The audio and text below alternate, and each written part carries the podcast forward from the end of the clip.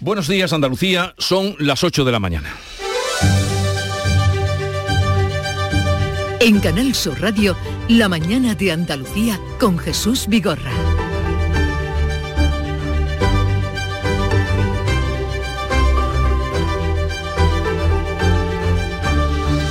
El gobierno adelanta a este año el impuesto a las grandes fortunas, llamado también el impuesto a los ricos, que la Junta tiene previsto llevar al Tribunal Constitucional.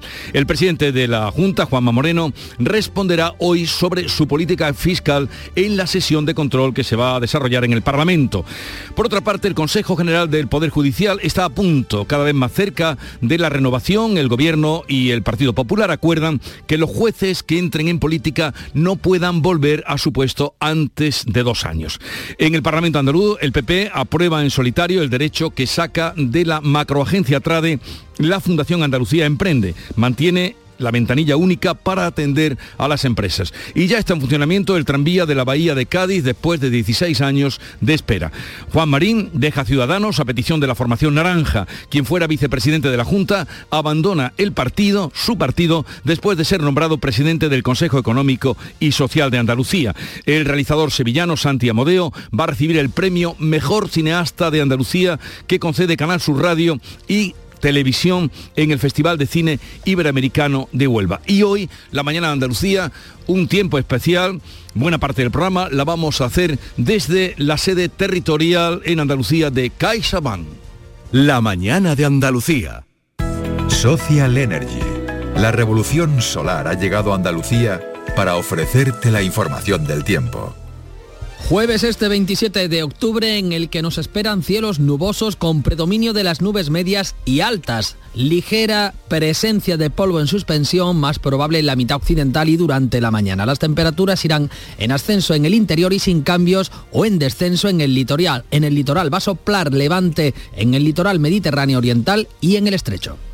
El otoño llegó y vas a decir no a la subida de luz. Ahora ilumina tu hogar noche y día consumiendo tu propia energía y ahorra hasta el 90% en tu factura de luz gracias a nuestras baterías premium. Instalaciones garantizadas 25 años. Pide ya tu estudio gratuito en el 955 44 11 11 o socialenergy.es y aprovecha las subvenciones disponibles. La revolución solar es Social Energy.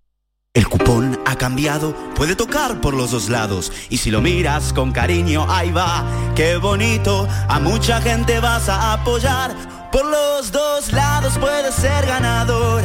Colaborando con la gente, la ilusión es mayor. Nuevo cupón diario. Ahora de lunes a jueves, con premios a las primeras y a las últimas cifras. Además tiene un primer premio de 500.000 euros al contado. A todos los que jugáis a la 11, bien jugado. Juega responsablemente y solo si eres mayor de edad. En Canal Sur Radio, La mañana de Andalucía con Jesús Vigorra. Noticias. Y hoy, entre otros invitados, eh, estará con nosotros el presidente de la CEA de los empresarios andaluces, Javier González de Lara, también el delegado territorial de CaixaBank, Juan Ignacio Zafra, y muchos invitados más a partir de las ocho y media. Sigue ahora la información con Manuel Pérez Alcázar.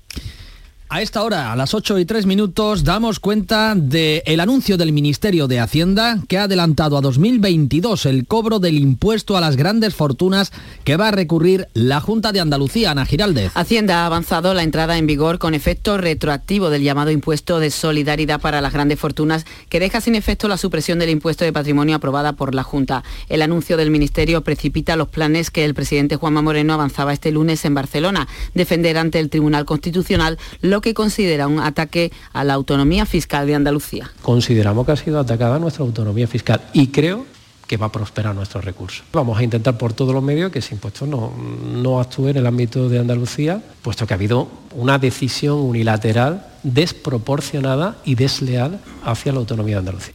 El presidente responde hoy en la sesión de control a preguntas sobre la política fiscal. Hasta ahora el gobierno había asegurado que el impuesto a las grandes fortunas entraría en vigor en 2023 y se extendería hasta el año 2024. Con este cambio, el nuevo tributo tiene efectos a partir del próximo año con la liquidación de este año en curso ya, el 2022.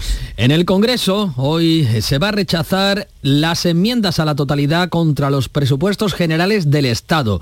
En el debate, la ministra de Hacienda ha comparado el respaldo que tienen las cuentas por parte de Esquerra Republicana y Bildu con los pactos de la Moncloa. María Jesús Montero ha sacado pecho del respaldo con el que parten los presupuestos pese a la exigencia de Esquerra de rebajar el delito de sedición o el pacto con el PNV para autorizar las selecciones vascas de surf y pelota.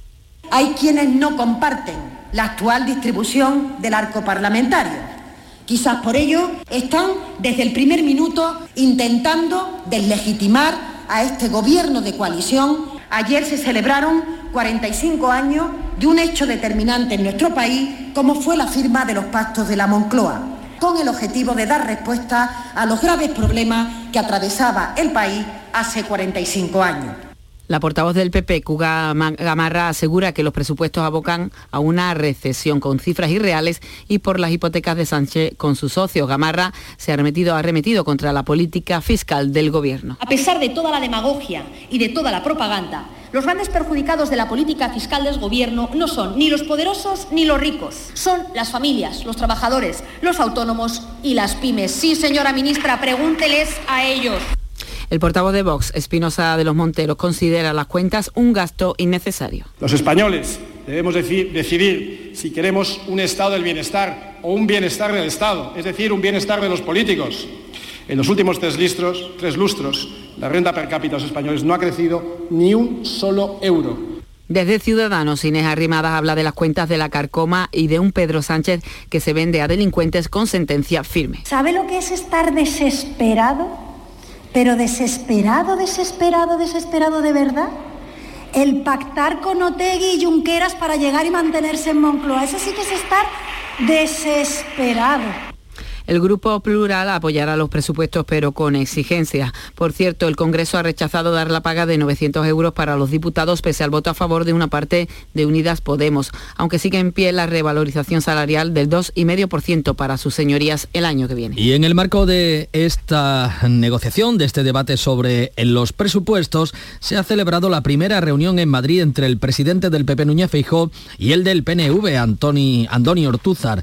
Es la primera reunión entre ambos líderes desde que Feijó llegase a la calle Génova. Ambos eh, han constatado sus diferencias, pero también el respeto entre dos partidos acostumbrados a tener responsabilidad de gobierno. Feijó, que pretende orillar a Vox en futuros pactos electorales, trata de acercarse a otros posibles socios. El PNV acaba de alcanzar un acuerdo con el gobierno para respaldar los presupuestos y recordamos que en 2018 los nacionalistas pasaron de apoyar las cuentas de Rajoy a votar a favor de la moción de censura Pedro Sánchez. En este eh, escenario se produce un nuevo avance en la negociación para renovar el Poder Judicial. Gobierno y Partido Popular pactan limitar las puertas giratorias en la justicia. Los jueces que entren en política no podrán volver a la justicia hasta dos años después de cesar. No podrán dictar sentencia de manera automática cuando regresen de un cargo político. Tendrá que transcurrir un periodo de inactividad. Es una medida adoptada en el ámbito de la negociación para renovar el Consejo General del Poder Judicial que parece cada vez más cerca y que recomendó la Comisión de Ética Judicial en mayo de 2021. En estos momentos hay tres ministros que son jueces. Margarita Robles, Fernando Grande Marlasca y Pilar Job. El Partido Socialista aplaza el trámite de las enmiendas a la ley trans que tanto está enfadando a sus socios de Podemos. Los socialistas van a presentar el lunes estas enmiendas que no van a modificar la libre autodeterminación de género de las personas transexuales, que es lo que divide internamente al PSOE, al propio partido. Desde Podemos, la ministra de Igualdad, Irene Montero, ha lanzado un ultimátum para acabar con las prórrogas a la ley. Es incomprensible que el Partido Socialista vuelva a ampliar el plazo de enmiendas. Esto solamente perjudica a las personas trans. En la bahía de Cádiz, desde las 5 y 20 de esta mañana, funciona ya de manera regular el tranvía de la bahía, el Tram Bahía, inaugurado este miércoles de manera oficial tras 16 años de obras. Cuéntanos, Salud Botaro, buenos días. Buenos días, los usuarios ya pudieron estrenarlo ayer por la tarde y escucha porque había ganas.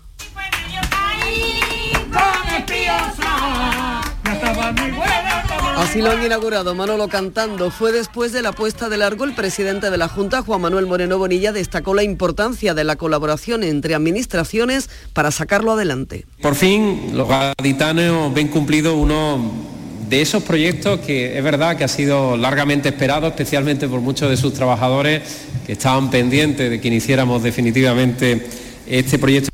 Para la ministra de Transporte Raquel Sánchez, el Tram Bahía sigue la política de sostenibilidad del Gobierno y anunció que será gratuito para los viajeros habituales con el abono de cercanías de Renfe. Es una realidad este medio de transporte mucho más sostenible que, que simboliza muy bien y que recoge eh, lo que estamos impulsando desde el Ministerio, desde el Gobierno de España y cómo queremos que sean nuestra movilidad. Muchos de esos viajeros han esperado 16 años para verlo. Mira las canas que tengo. Fíjate, pero desde hoy circula con normalidad.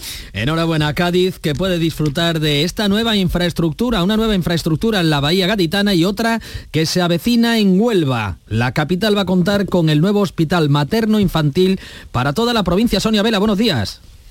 Sí, es la. Buenos días, Manuel. Pues Huelva es la única provincia que carece de esta infraestructura. Va a ir ubicada en un edificio propio, con unos 15.000 metros cuadrados de superficie construida y que se va a levantar en la zona del helipuerto del Hospital Juan Ramón Jiménez. La obra se licitará el año que viene y permitirá dar respuesta a las necesidades de Huelva en esta materia sanitaria, como ha explicado la consejera de Salud de la Junta de Andalucía, Catalina García. Un edificio que estará adosado al actual edificio del Hospital Universitario Juan Ramón Jiménez, que viene a, a cubrir las necesidades. Su capacidad de actividad va a suponer que se amplía entre el 100 y el 400% de lo que ahora mismo tenemos Habrá consultas de salud mental para niños y jóvenes y también habitaciones diferenciadas por edades.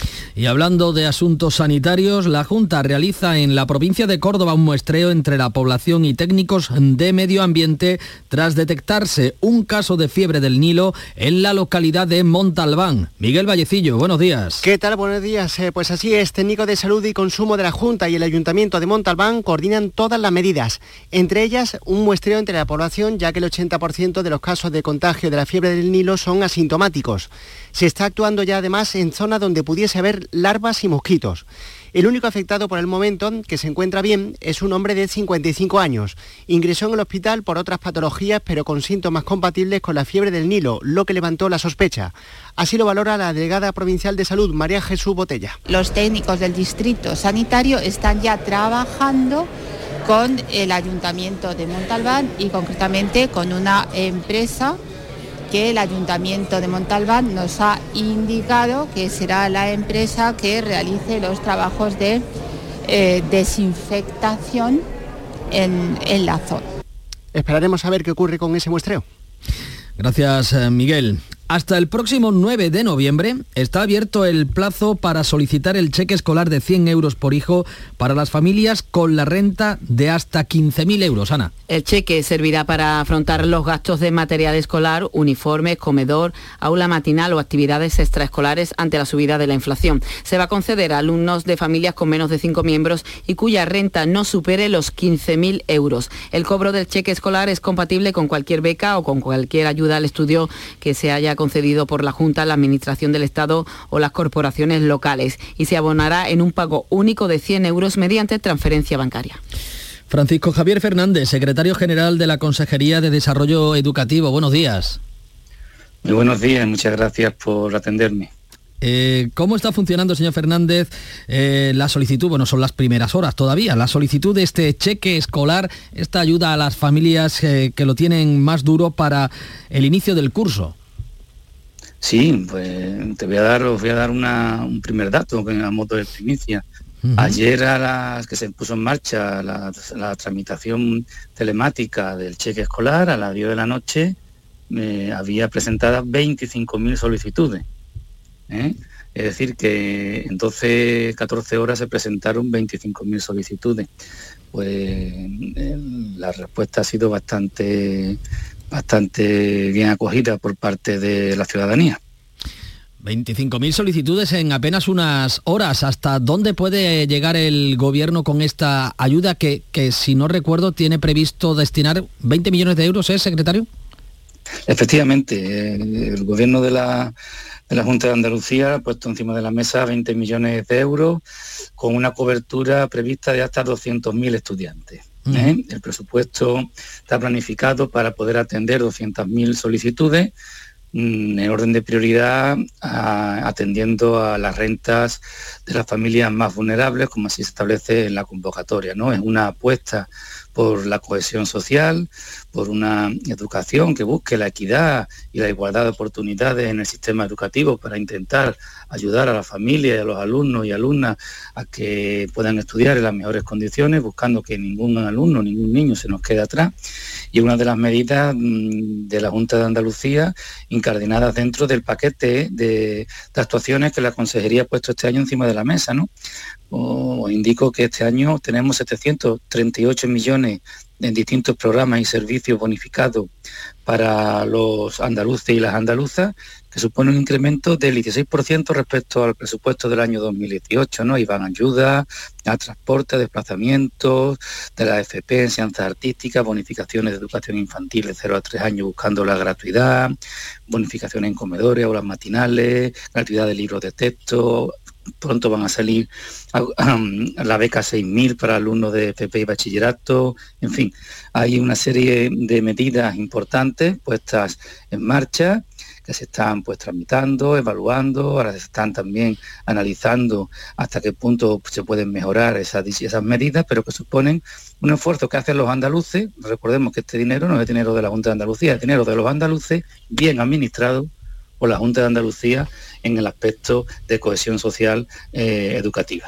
Sí, porque, eh, señor Fernández, este cheque de 100 euros va destinado exclusivamente a tratar de paliar la subida de precios, el efecto de la inflación en, los productos que tienen que adquirir las familias eh, de cara a la incorporación al curso escolar. Quiero decir que esta ayuda es compatible con otro tipo de becas que ya tiene en marcha no solo la Junta, sino otras administraciones. Efectivamente, lo había explicado muy bien al inicio de la, de la noticia, ¿no? la entradilla. Es totalmente compatible con otras ayudas, con otras becas que se puedan solicitar o que se estén disfrutando. ¿Eh? no hay ningún problema porque es una, este cheque escolar es una medida sobrevenida para intentar paliar dentro de las mm, posibilidades esta subida de precio de, los productos básicos que estamos, que estamos padeciendo pues, todos los españoles. ¿no?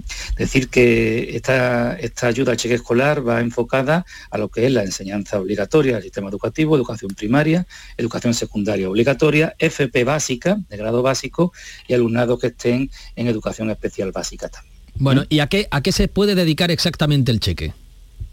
a lo que las familias crean, crean, crean mm, oportuno dentro de los gastos que hayan tenido en el inicio de curso. ¿eh? Eh, es verdad que las familias tienen unos gastos relativos en cuanto a material escolar, porque los libros de texto están, están becados, son dentro del programa de gratuidad, pero bueno, hay material escolar suplementario, eh, algunas familias podrán tener que hacer un gasto, lógicamente, de vestuario, un uniforme en algunos centros, y por lo tanto será la familia la que determinen en qué pueden, eh, eh, no en qué pueden destinar, sino en qué va cuando les llegue el dinero, cuando les ingresen la tesorería, la, ayuda, bueno, pues lo que hará es complementar, eh, equilibrar un poco esos gastos sobrevenidos extra que han tenido que sufrir como consecuencia del índice del incremento del, IPC al consumo. ¿no? Bueno, el cheque, como he explicado, se ingresa en cuenta corriente y para terminar, señor Fernández, ¿qué hay que hacer para solicitar este, esta ayuda de la Junta, de la que ya en apenas unas horas, como ha explicado, hay hasta 25.000 solicitudes. Sí, mm, bueno, que, que haya 25.000 solicitudes significa en, 14 horas que el, trámite es sencillo.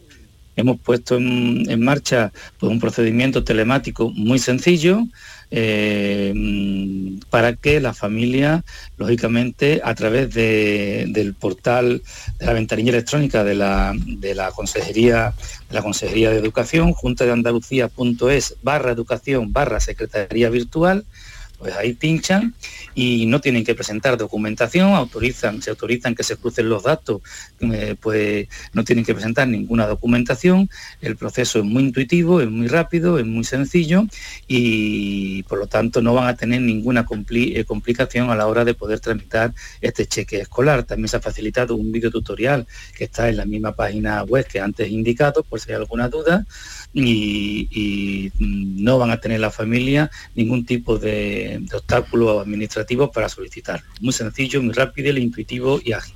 pues hasta el 9 de noviembre está el plazo abierto para solicitar este cheque escolar de 100 euros. Francisco Javier Fernández, secretario general de Desarrollo Educativo, gracias por habernos atendido. Muchas gracias a ustedes, muy amable. Buenos días. 8 de la mañana, casi 20 minutos. La mañana de Andalucía. Cuando el río suena, lleva. El agua es esencial para nuestra vida, pero no es inagotable. Pasemos del dicho a los hechos. Cuidémosla. Campaña de sensibilización en el consumo de agua. Junta de Andalucía. ¿Calcular la cuota de mi hipoteca con el simulador en un minuto? Lo firmo. ¿Que un experto me lo explique todo sin compromiso? Lo firmo. Y luego contratar la que mejor se adapta a mí. Lo firmo. Hipotecas Sabadell. Abre el simulador, calcula tu cuota y te ayudamos a encontrar la mejor hipoteca para ti en bancosabadell.com barra hipotecas. Sabadell. ¿Necesitas un banco? Andalucía registra exportaciones en récord. Para seguir creciendo, no te pierdas Estenda Global, el mayor encuentro sobre comercio exterior de Andalucía que se celebra los días 16 y 17 de noviembre en Málaga. Inscríbete en www.estendaglobal.es. Impulsa tu empresa en el mundo. Andalucía se mueve con Europa. Unión Europea, Junta de Andalucía. La mañana de Andalucía. 8 de la mañana, 21 minutos. Juan Marín deja la militancia de Ciudadanos después de ser nombrado presidente del Consejo Económico y Social de Andalucía a propuesta del presidente de la Junta, Juanma Moreno. Marín, que fuera líder de, líder de Ciudadanos en Andalucía y vicepresidente de la Junta, pidió la baja del partido el 17 de octubre, justo cuando aceptó la presidencia del Consejo Económico y Social. Hace una semana hablaba de su lealtad a Ciudadanos. Que nadie en Ciudadanos, nadie puede eh, ni pedirme ni exigirme nada en un momento como este y menos cuando he cumplido lo que dije. Dije que no me iba a incorporar al gobierno, que no iba a ser, he podido ser portavoz, he podido ser consejero, he podido ser muchas cosas, he renunciado a todo eso por eh, lealtad a mi partido. La ministra de Hacienda, María Jesús Montero, ha utilizado la salida de Marín de Ciudadanos para arremeter contra Inés Arrimadas en el debate de los presupuestos. Porque después de que uno de sus principales cargos institucionales yo diría el más importante, el señor Marín, lo hayan tenido que echar de su partido porque se ha coaligado con el Partido Popular. Ah, no lo han echado. Entonces, ¿a qué le llama usted que hayan colocado al señor Marín en Andalucía costándole el dinero al conjunto de los andaluces? Que les da igual.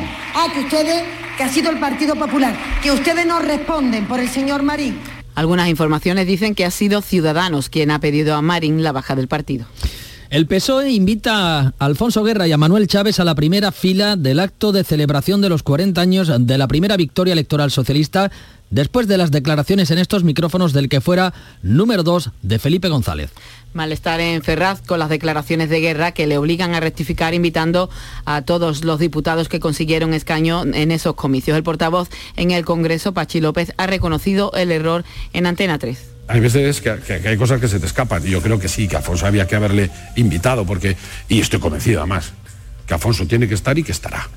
En el acto del sábado se reservará la primera fila del auditorio sevillano de Fibes a los cabezas de lista de cada provincia andaluza de las elecciones del 82. Entre ellos estaban Guerra y el expresidente de la Junta Manuel Chávez condenado por los seres. No asistirán Zapatero, tampoco los varones territoriales, solo confirma la Balear Armengol, pero lo condiciona a la conexión aérea. Y este jueves, día en el que se va a celebrar un acto con motivo del Día de la Empresa, que es mañana, vamos a conocer los resultados de la encuesta de población activa del tercer trimestre y una nueva subida de tipos de interés por parte del Banco Central Europeo. La EPA llega tras la advertencia de la AIREF del riesgo de recesión a final de este año y puede apuntar si la economía ha comenzado ya a pararse. La última EPA dejó récord de ocupación, más de 20 millones en España y casi 3 millones de ocupados en Andalucía.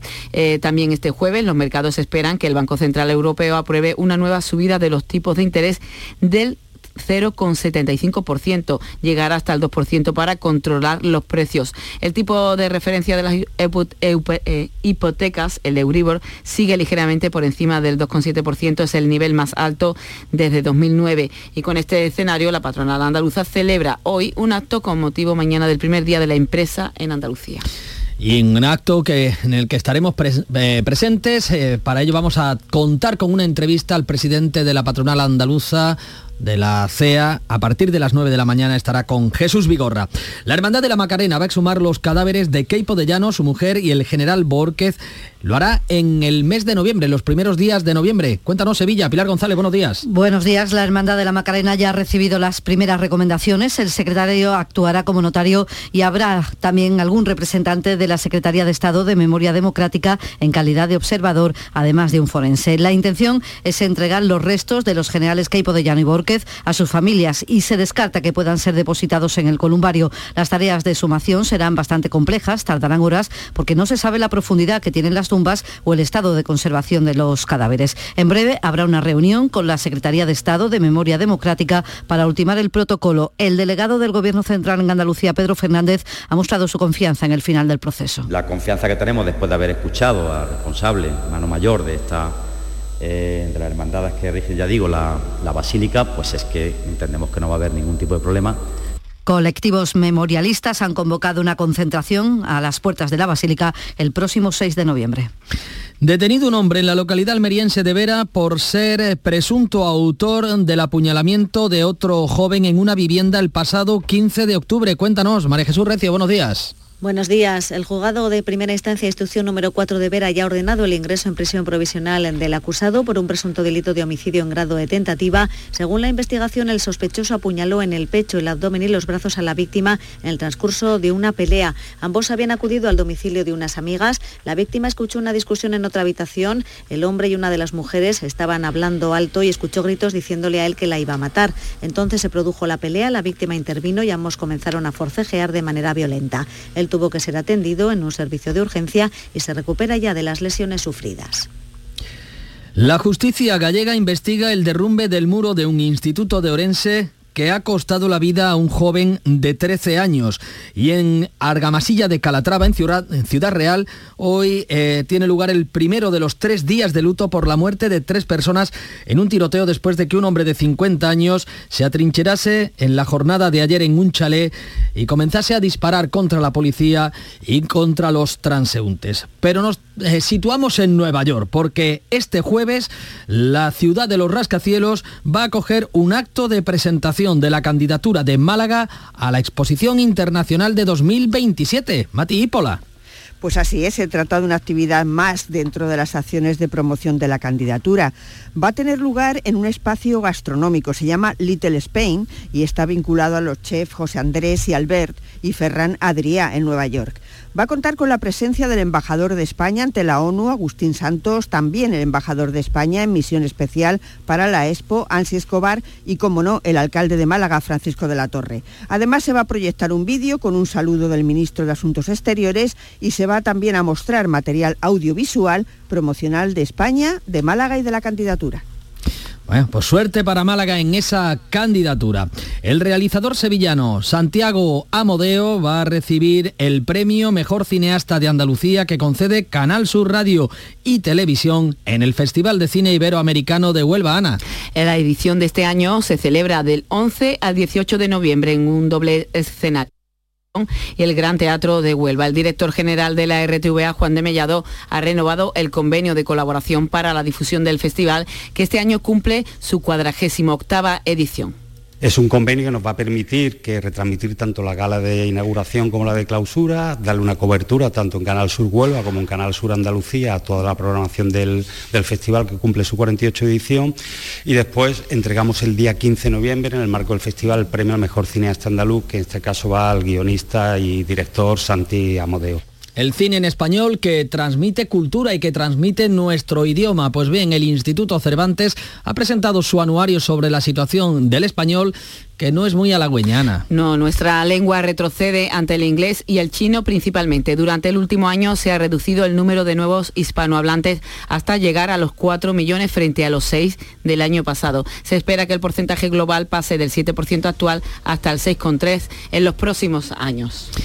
Pues cuando se acercan las ocho y media de la mañana, cerramos este tiempo de noticias a punto de abrir ya la tertulia, una tertulia que dirigirá Jesús Vigorra. Hoy lo va a hacer desde la sede de CaixaBank en Sevilla, donde vamos a trasladar parte de nuestro programa en el día de hoy, un día en el que vamos a contar con el presidente de la Confederación de Empresarios de Andalucía, Javier González de Lara, ya que mañana se celebra el primer día de la empresa andaluza un día que va a tener hoy actos conmemorativos y datos para valorar, entre otras cosas, la encuesta de población activa, que en media hora podremos conocer a partir de las 9 de la mañana y una más que previsible subida de tipos de interés por parte del Banco Central Europeo.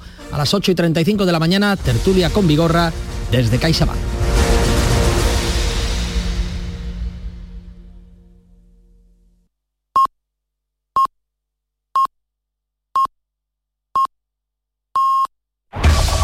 En la mañana de Andalucía de Canal Sur Radio, las noticias de Sevilla. Con Pilar González.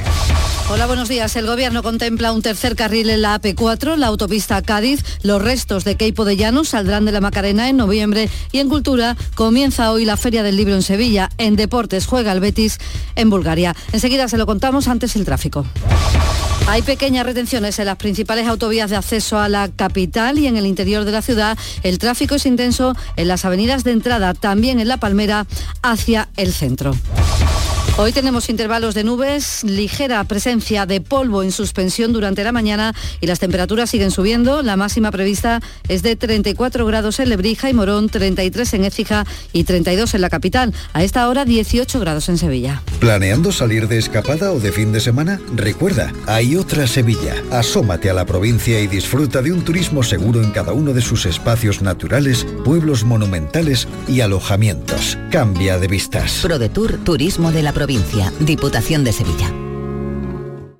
No te preguntes qué puede hacer la inspiración por ti. Pregúntate qué puedes hacer tú para encontrar un hueco en tu agenda y venir a descubrir el nuevo Kia Sportage. En versión de combustión, híbrida o híbrida enchufable. Luego, con él, ya saldrás a buscar la inspiración. Y durante este mes llévate tres años de mantenimiento gratis. Solo en la red Kia de Sevilla.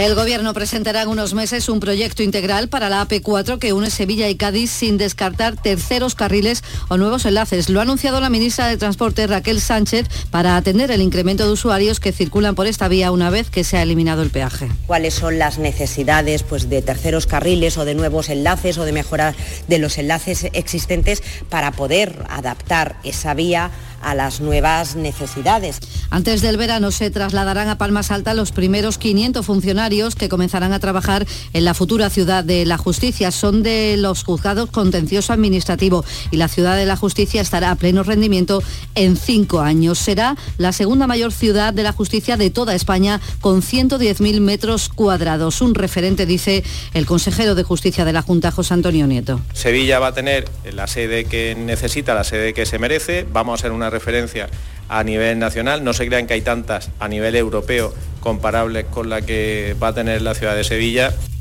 En noviembre será cuando los restos mortales de los generales Queipo de Llano y Borges salgan de la Basílica de la Macarena. La Hermandad ya ha recibido las primeras recomendaciones. Habrá, estará el secretario de la Hermandad, que actuará como notario, un representante de la Secretaría de Estado de Memoria Democrática en calidad de observador y un forense. En breve habrá una reunión con la Secretaría de Estado de Memoria Democrática para ultimar el protocolo. El delegado del Gobierno Central en Andalucía, Pedro Fernández, ha mostrado su confianza en el final del proceso. La confianza que tenemos después de haber escuchado al responsable, mano mayor de esta eh, de las hermandades que rige, ya digo, la, la basílica, pues es que entendemos que no va a haber ningún tipo de problema en Cultura, hoy comienza la Feria del Libro con un homenaje al Almudena Grandes. Se entrega el primer premio Almudena Grandes y una lectura colectiva. Se celebra hasta el 6 de noviembre en la Plaza Nueva y en la Plaza de San Francisco de Sevilla.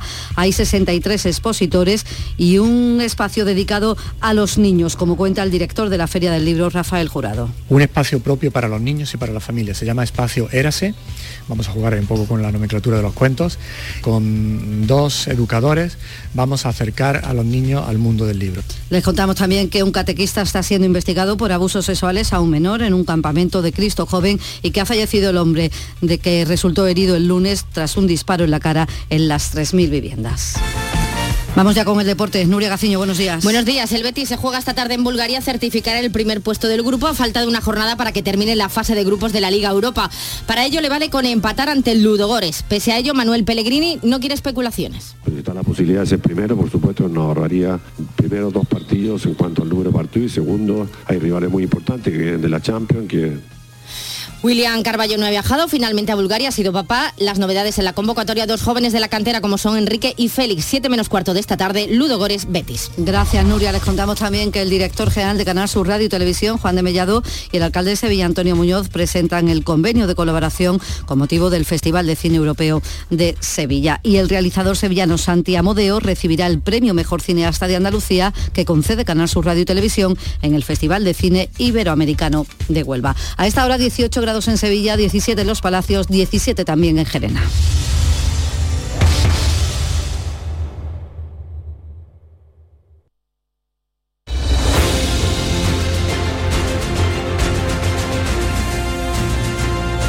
...8.35 minutos de la mañana... ...les hablamos desde la Delegación Territorial de CaixaBank en Andalucía... ...calle Sierpes... Enseguida les vamos a contar incluso particularidades de este edificio en el que estamos. Aquí abriremos tertulia en un momento con Silvia Moreno, Antonia Sánchez y Estela Benot. Buenos días. En el sorteo del cupón diario celebrado ayer, el número premiado ha sido 40.945 40945.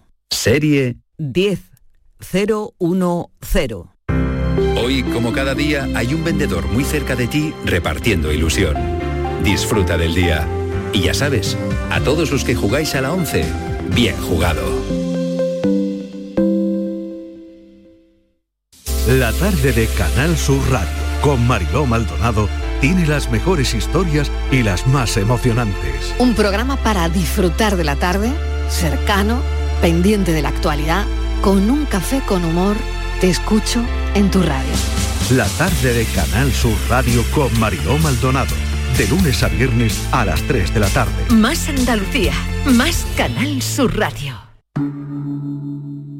Montepío, ¿en qué podemos ayudarle? Quería saber si mi seguro de salud tiene cobertura fuera de Andalucía. Claro que sí, en toda España. Y si viaja al extranjero, cuenta con asistencia en caso de urgencia con la garantía de Adeslas, entidad reaseguradora de los productos de salud de Montepío.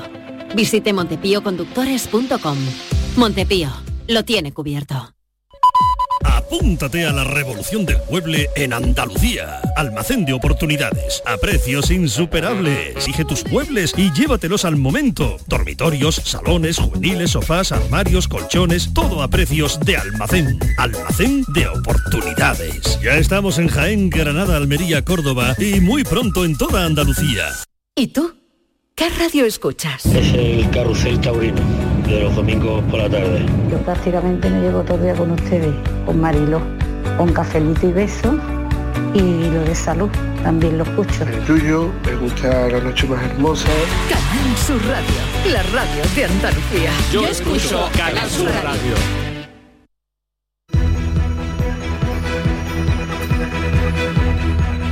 En Canal Sur Radio, La mañana de Andalucía con Jesús Vigorra.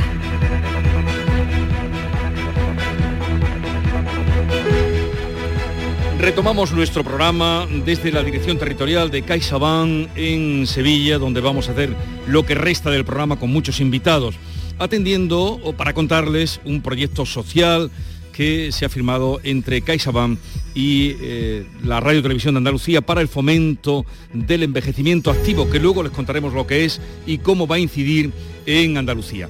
Pero lo primero, y eso siempre nos gusta, es situarles a ustedes dónde estamos. Además aquí hay historia, aquí hay algo más que contar. Eh, Maite Chacón, buenos días, cuéntanos y cuéntales a los oyentes dónde estamos. ¿Qué tal Jesús? Pues mira, solamente con decirte que estamos en la calle entre cárceles, ya nos podemos hacer una idea de que estamos en un sitio muy especial. Estamos en plena calle, pasan los coches, pasan las motos, la ciudad poco a poco se va despertando, están llegando ya los repartidores de refrescos, de cerveza, llenando los bares y ahora estamos aquí delante de una placa que dice en este lugar estuvo el cuerpo de guardia de la cárcel real de Sevilla. Y me acompaña Juan José Gamito Camacho, que ha sido durante más de 30 años abogado de la entidad, de la Caixa. ¿Qué tal? Buenos días. Buenos días que conoce muy bien la historia de este edificio. En realidad no tanto del edificio como del solar donde nos encontramos, ¿no? Porque el edificio fue relativamente bueno, relativamente nuevo, lleva dos siglos, ¿no? Pero pero en el solar la historia importante digamos, fue la cárcel real, que conocida como cárcel real. Una cárcel que estuvo en activo durante cinco siglos prácticamente. poco más de cinco siglos, desde el siglo XIII a la mitad del, la primera mitad del 19. Del 19 y, estamos en una calle que se llama Antecárcel porque justo enfrente había otra cárcel. Bueno, frente, que el edificio que ahora ocupa la Fundación Cajasol, era la audiencia de Sevilla, que tenía sus propios calabozos y entonces esos calabozos se comunicaban con la cárcel real, que estaba prácticamente donde estamos pisando nosotros ahora, por unos pasadizos subterráneos, que según parece todavía siguen existiendo, pero yo no los he visto, y entonces los presos pues, los, pasaban de un lado para otro, llevaban a la audiencia y, de la audiencia a la cárcel, ¿no? Estamos hablando de un lugar de horror. Terrible, un lugar terrible. Eh, y, nauseabundo, eh, tétrico, eh, abarrotados, o sea, dicen que, o se dice que incluso al año pasaban por aquí 18.000 presos. Entonces estaban todos hacinados, que esto debía de ser un, auténtico horror.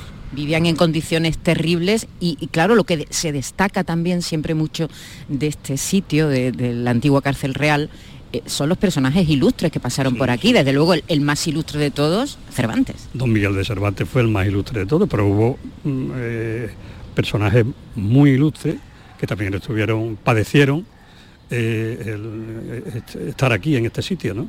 ¿Es verdad que eh, Cervantes empezó a escribir el Quijote aquí? Eso se dice, que por lo menos lo pergeñó aquí, aunque lo escribiera posteriormente, pero eso se dice, incluso hay una placa en la fachada que da a Sierpe que así lo atestigua, ¿no? Y, ¿Qué otros personajes pasaron famosos, conocidos, ilustres, pasaron por esta prisión? Pues por esta prisión pasaron, así que yo recuerde un poco a bote pronto, por ejemplo Mateo Alemán, eh, Alonso Cano, Martínez Montañés, escultor de nuestro Señor de la Pasión, que está muy cerca de aquí en la iglesia de Salvador, Bartolomé Morel, que fue el fundidor del Giraldillo. Y de Campanas y el facistol de la catedral. Un personaje también súper conocido. Eh, bueno, entre otros.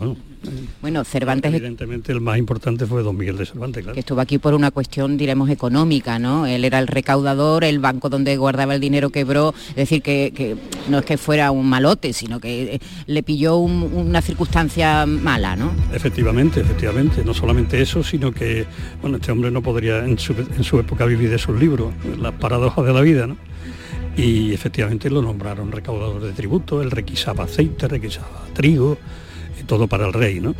Y entonces, eh, concretamente en Écija, que fue uno de los sitios donde él actuaba, su ámbito de actuación, pues hubo un problema derivado de, bueno, de unas irregularidades que se produjeron en su oficina, ¿no? Y a consecuencias de esto, pues la audiencia le requirió para que justificara las cuentas y, la gestión. No pudo hacerlo y estuvo unos meses en prisión.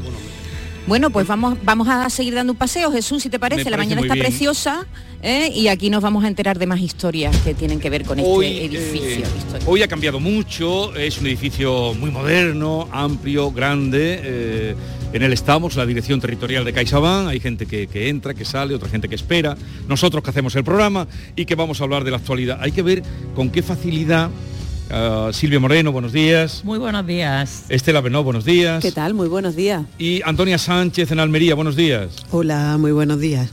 ¿Con qué facilidad se pasaba por la cárcel? Porque los nombres que han salido, Cervantes, Mateo Alemán, Alonso Cano, eh, Martínez Montañés. Yo, estoy encantada, a ver si se nos pega algo de tanto genio. Jesús, a lo mejor está aquí solamente lo que haya en el suelo sube para arriba y se nos pega un poquito. Por osmosis. Claro. Pero con qué facilidad, claro, o eran otros tiempos. Ahí estuvo esa cárcel y cuando ustedes pasen, si no lo sabían, eh, ya tienen esa referencia. Bien, eh, ahora vamos a hablar de la actualidad. tenemos muchos invitados a lo largo del programa. Contaremos ese proyecto importante que ha firmado la Radio Televisión de Andalucía con CaixaBank y que es el motivo que aquí nos trae, pero vamos a tocar un poquito la actualidad y me gustaría saber si alguna de vosotras os ha sorprendido la noticia que saltaba ayer y que conocíamos, que Juan Marín abandona Ciudadanos, se va, se va, se va, se fue, me voy. Eh, hay una, eh, él contó que, que no era necesario marcharse de Ciudadanos, el puesto que va a ocupar a partir de ahora, él defendía que no había ningún tipo de, incompatibilidad, pero bueno, se ve que la dirección de Ciudadanos no piensa lo mismo que él y según ha trascendido, pues ha sido la propia dirección la que le ha pedido que debe abandonar la militancia. Además se produce justo el día que conocemos el nombramiento y en ese momento el propio Marín, pues bueno, dio muchas entrevistas, nos contó a todos los periodistas que él iba a mantener la militancia en Ciudadanos. Ahora descubrimos que no, que estaba faltando a la verdad aquel día. Bueno, eh, más allá de las explicaciones de Marín y de la petición del partido, que me parece eh, razonable, pues bueno, estamos asistiendo al final a la descomposición de un partido, Ciudadano en Andalucía, que en la anterior legislatura tenía 21 diputados y en estas últimas elecciones pasó de 21 diputados a cero y entonces estamos asistiendo pues, a la parte final, a la, a la- a la desaparición ¿no? del partido y cómo sus máximos dirigentes, las caras más conocidas de Ciudadanos Andalucía, pues han terminado todos recalando en la estructura de la Junta de Andalucía. Yo no coincido plenamente con lo que dice Silvia. Yo no tengo tan claro que Marín faltara la verdad. Según la explicación que él mismo me contó a mí ayer, que publicamos hoy en ABC, pues por la mañana lo- se anuncia el nombramiento, el lunes, que lo iban a nombrar el martes, y esa misma noche es cuando el secretario de Organización Nacional de Ciudadanos le dice que deje que deje su militancia. Entonces él pregunta, ¿pero hay algún motivo? ¿Yo he hecho algo mal? Eh, ¿Me abren ustedes un expediente? No, simplemente queremos que te vayas. Entonces él presenta un escrito diciéndole que bueno, que lo lamenta profundamente, que no se quería ir y que Sí. se va obligado por las circunstancias. De todas maneras todavía no se ha ido. Quiero decir, eh, eh, han empezado los trámites, pero claro, como no lo han expulsado, porque no, según el propio Marín y según también el propio secretario de Organización de Ciudadanos, no había motivo para expulsarlo, pues entonces está en un trámite que de momento este mes, según él mismo me ha contado, ha pagado la cuota de afiliado de, de Ciudadanos, o sea que todavía lo sigue siendo. Esto es un poco, yo creo, no sé, un- una muestra de cómo está el partido, ¿no? Mm, Marín, según él dice, y también reconoce, digo, en eh, la Dirección Nacional, ha cumplido su palabra. Él se comprometió con el partido a no eh, a, mm, ostentar un cargo de gestión ni un cargo en el gobierno.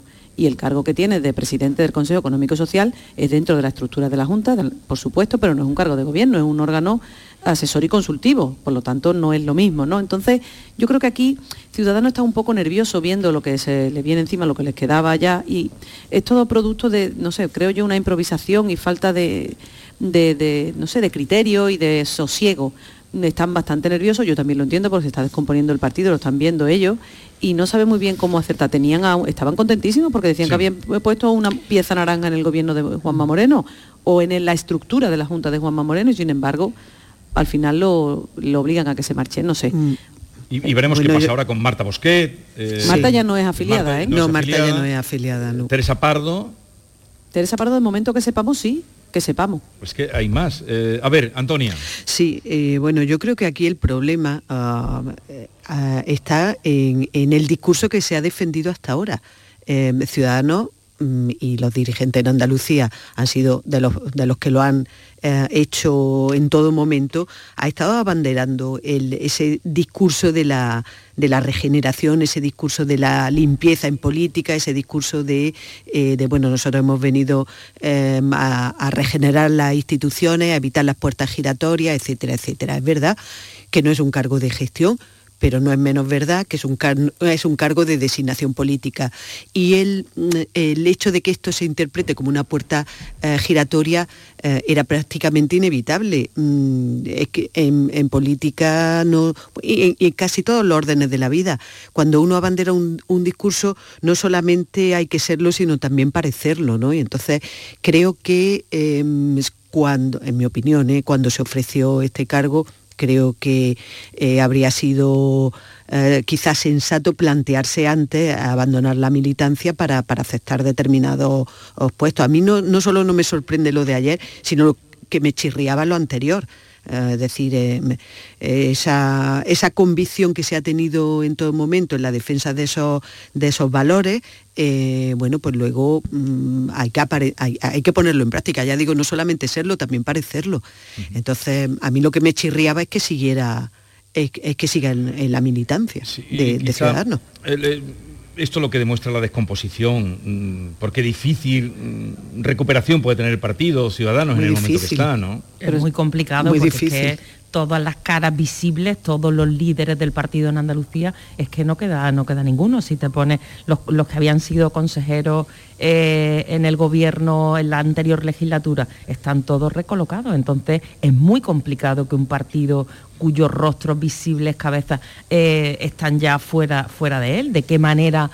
Yo creo que el, el momento clave va a ser las elecciones municipales, que están a la vuelta de la esquina, a ver de qué manera eh, Ciudadanos presenta candidatos. Hay, si no recuerdo mal, unos 700 municipios en Andalucía. ¿Va a presentar Ciudadanos No candidatos no- no, en yo creo que todo? no tiene estructura como Pero, para... pero si es que además el problema es que do- donde tenía candidato y donde tenía una cabeza visible, por ejemplo, en Sevilla, que tenía a Álvaro Pimentel, ya lo van a quitar de portavoz ahora en, en diciembre. O sea que es que encima, ya- por eso digo que la gestión está siendo, mm, digamos que regular, porque es que mm, lo, lo poco que tenían se lo están cargando ellos mismos. Mm, No sé. y el proceso de descomposición viene de más atrás, porque ahora estamos asistiendo a la recolocación en la Junta de Andalucía de diferentes ex dirigentes de Ciudadanos. Pero es que Mm. antes, de manera como un goteo durante los últimos meses, ha habido crisis importantes en muchos municipios. Si recordáis, el alcalde Sí. de, de Granada, en Granada había un pacto del PP con Ciudadanos y había un alcalde de Ciudadanos. Aquello, Aquello eh, de- acabó aquello fatal. acabó fatal. Y eso ha ocurrido en otros municipios más pequeños. En fin, eh, Juan Marín, la cosa es que él fue eh, el primero que empezó a dar eh, la cara por ciudadanos aquí en Andalucía. Y, y termina así la cosa, pero mm, tiene difícil recomposición. Bien, os veo, os veo con ganas de hablar de eh, el tema del tema de Alfonso Guerra y todo lo que ha traído. y saber, tu periódico cuenta hoy que eh, ya se ha invitado a la primera fila, digo tu periódico en este sentido, a Estela Benó, que en la, en la primera fila le han invitado o tendrá un sitio Manuel Chávez y Alfonso Guerra. Que ahora, Silvia, tú que vas a estar allí, ¿no? Tú vas a estar Sí, el sí, sábado. sí, este fin de semana me voy a ir muy temprano a ver quién llega, quién sale, a ver las caritas, si están contentos, están tristes. Estaré en contacto contigo. Sí, pero sí. vamos a dejar ese tema un poquito aparcado porque luego vamos a hablar con Ignacio Varela, un colega mayor que nosotros, eh, que ha escrito un libro por el cambio. Libro, yo lo estoy leyendo. Me está interesando mucho, porque claro, son cosas vividas y él estaba dentro, ¿no? Por el cambio. Y, sobre todo lo que eh, las cosas que no sabíamos y a veces sencillas, sencillísimas, como el propio título de, de Por el cambio y el título, luego lo contará él. Por eso vamos a aparcar ese asunto. Pero de este libro, toda la vieja guardia del PSOE está hablando muy bien. Luego será muy, ve- muy veraz, porque todo eso lo han vivido en primera persona. Ahora, bueno, no. bueno, si hablan muy bien. Así, sí, porque... Sí, de- porque será que, que cuentan lo que ellos han vivido. O lo que ellos qui- quieren recordar que han vivido. Ah, ¿no? bueno, también Cuando puede ser. De todas maneras, yo creo que aquí, mm, aparte de la visión romántica que siempre existe, ¿no? De los hechos pasados, a- aquí hay como hay, dos hay dos almas, ¿no? El PSOE siempre se dice que ha tenido muchas almas, pues en este caso Sí. tiene dos. La vieja guardia, que está con una actitud diferente, y el PSOE que estamos viviendo ahora de Pedro Sánchez, que parece que se parece poco a ese PSOE de Felipe González que ganó las elecciones de forma tan abrumadora, ¿no? Sí, eso quedó patente en la entrevista que le hiciste. Vigorra, que te felicito, ha tenido una repercusión en todos los los ámbitos. Eh, Guerra, el propio Guerra lo explicaba muy bien, ¿no? Cómo no reconoce el PSOE de ahora, el PSOE de ahora de Pedro Sánchez tiene que aprender todo de aquel PSOE de Felipe González y Alfonso Guerra, ¿no? Que consiguió un hito histórico, ¿no? Do- 202 diputados en el Congreso Est- estamos en la víspera de, de aquel día, Sí. Que erais muy pequeñitas vosotras. Vamos, unas niñas chicas chicas. reservo eh, ese particular, eh, Antonio, ahora cuando hablemos con, eh, con Ignacio para darle vueltas a este asunto y lo que puede, lo que puede, desde luego el acto ha quedado un poco. Chuchurrío. Yo estaba buscando la palabra, Yo creo que es descriptivo. ¿no? pero va a quedar, va a quedar un poco, el acto se lo han cargado. Hombre, pero, pero vamos a ver, el acto se lo han cargado desde el punto mm, que lo organizan en un, en un recinto que eh, tiene muy buenas prestaciones para unas determinadas cosas, son- pero no es adecuado para otras, es como todo en la vida, ¿no? Eh, eh, es un recinto que tiene un, un aforo máximo de 3.000 personas, que eso es muchísima gente. Muchísima. Pero claro, para una conmemoración de 40 años de la llegada al poder, un hito histórico de un partido como el PSOE, que además nos habían contado, o por lo menos a mí me habían contado, que iba a ser un acto para eh, eh, mostrar músculo, para que todo el mundo saliera de allí con la adrenalina puesta, de vamos a comernos el mundo, vamos a comernos las municipales, vamos a ganar todo, vamos a seguir para adelante. Y resulta que el acto caben solo, para este contexto que estoy hablando, 3.000 personas, pues claro, mm, se queda un poco eh, como raro, ¿no? Las agrupaciones de, la- de los pueblos que les gustaría a lo mejor venir y participar Mm. y- y disfrutar de ese día, que para ello también habrá muchas personas mayores que lo vivieron y a lo mejor tenían la oportunidad, porque además es un sábado, o sea, quiero decir que se prestaba, ¿no? Para una fiesta. Una fiesta. Como las que se hacían en dos hermanas. Eh, exactamente. Entonces han elegido un sitio con, con un aforo muy limitado, con lo cual con que vayan solamente los altos jefes, los cuadros del partido, ya no cabe más gente. Entonces, claro, mm, ¿eso por qué es? ¿Por qué lo han hecho así? ¿Por qué los varones representativos del PSOE de ahora no quieren venir o no van a venir? ¿Cómo no va a venir, yo qué sé, Fernández Vara? Es, es que un poco... sorpre- Ibarra. Eh, Ibarra, Juan por Carlos ejemplo. Rodríguez Ibarra. E- Ese tipo de personas Paco que, Vázquez. que han participado, que son también parte de esa historia, porque evidentemente, aunque nosotros le podemos poner todo el éxito del mundo a Felipe González y a Alfonso Guerra, detrás de ellos había mucha gente que también estuvo trabajando. Un partido se hace de esa manera. Y, y- y lo han hecho de una forma, no lo sé, a mí Sí, me que- sorprende muchísimo, sinceramente. Bueno, es que, es que es muy complicado intentar hacer una cosa y su contraria. Es decir, em, si tú quieres organizar un acto de, esto, de este tipo, que además no estás obligado ni nadie te lo está pidiendo, es decir, es, un acto eh, voluntario, una conmemoración voluntaria que tú buscas, bueno, pues no sé, por reforzar eh, tu éxito del pasado, por, por- por buscar aglutinar al partido, no sé, motivos puede haber muchos, pero ya digo, es una cosa que, em, que nadie te está pidiendo que hagas, pero la haces eh, para algo, pero si la haces, la haces. Y la haces con todas las consecuencias. Lo que no puedes es hacerla a medias, pero hacer- hacerla poniendo una especie de cordón sanitario con algunos elementos del pasado que fueron protagonistas de ese momento y, ah, y hacerlo limitando. Eh, eso es lo que no tiene lo que no tiene sentido porque al final pues lo que tiene él lo que lo que está pasando no como decíais un acto pues no sé si será chuchurrío pero desde luego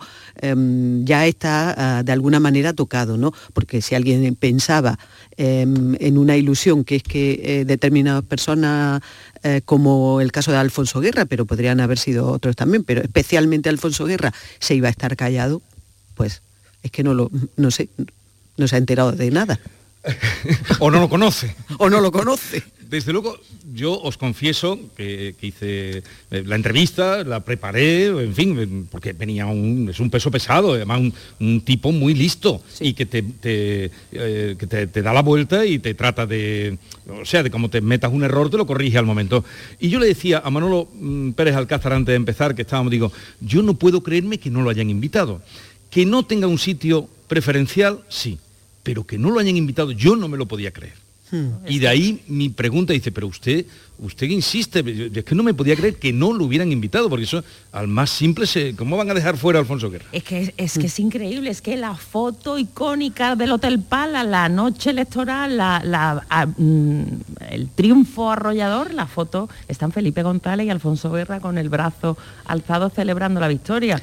Eh, eh, y no te cargas a uno de esos, no lo llevas a, a estos actos. Eh, yo mm, abundo un poco en lo que comentaba Estela y Antonia, ¿no? ¿Por qué el PSOE de Pedro Sánchez organiza un acto que iba a ser una fiesta, unos festejos, una celebración? ¿Por qué lo organiza de esta manera? Eh, si, si echamos un poquito, o solo un poco, la vista atrás, el PSOE tenía, Pedro Sánchez tenía previsto una especie de gira Sí. por España, Sí, sí, sí. donde Sí. iba a Mm. estar en contacto con la gente, eh, tomarle el pulso a la calle. Eso empezó en Sevilla y aquí se dio de bruces contra la realidad y aquello no salió como él esperaba. Yo a mí me da la sensación de que este acto de Sevilla, en vista de que se pudieran plantar en la puerta protestas, que aquello quedara deslucido, que no hubiera esa sensación dentro del partido de acudir allí masivamente, pues han preferido hacerlo en un sitio más reducido, más acotado, y al final pues están eh, desencadenando todos estos problemas que al final va, va a quedar un acto muy deslucido. Vamos a ver qué, qué ocurre, Silvia estará allí, nos lo contará, me lo contarás en primera, Sí, sí, sí, ahora me, me voy muy en temprano primera mano. para ver todo Y, bien. y a ver, desde luego, mm, pues hoy se cuenta eso. Hoy Alfonso Guerra está por Barcelona.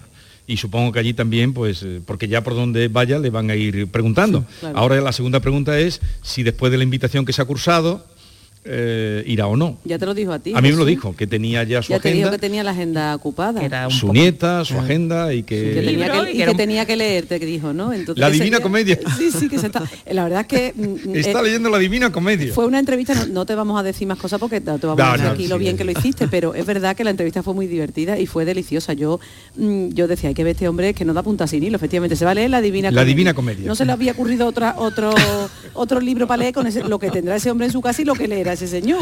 Pues solo se le ha ocurrido la Divina Comedia. Y él es lector de verdad, ¿eh? porque cuando hablas de libro, eh, sabe. Bien, vamos a llegar en un momento a las 9. Eh, vamos a hablar luego con Ignacio Varela, que algo, algo nos tendrá que decir en esto.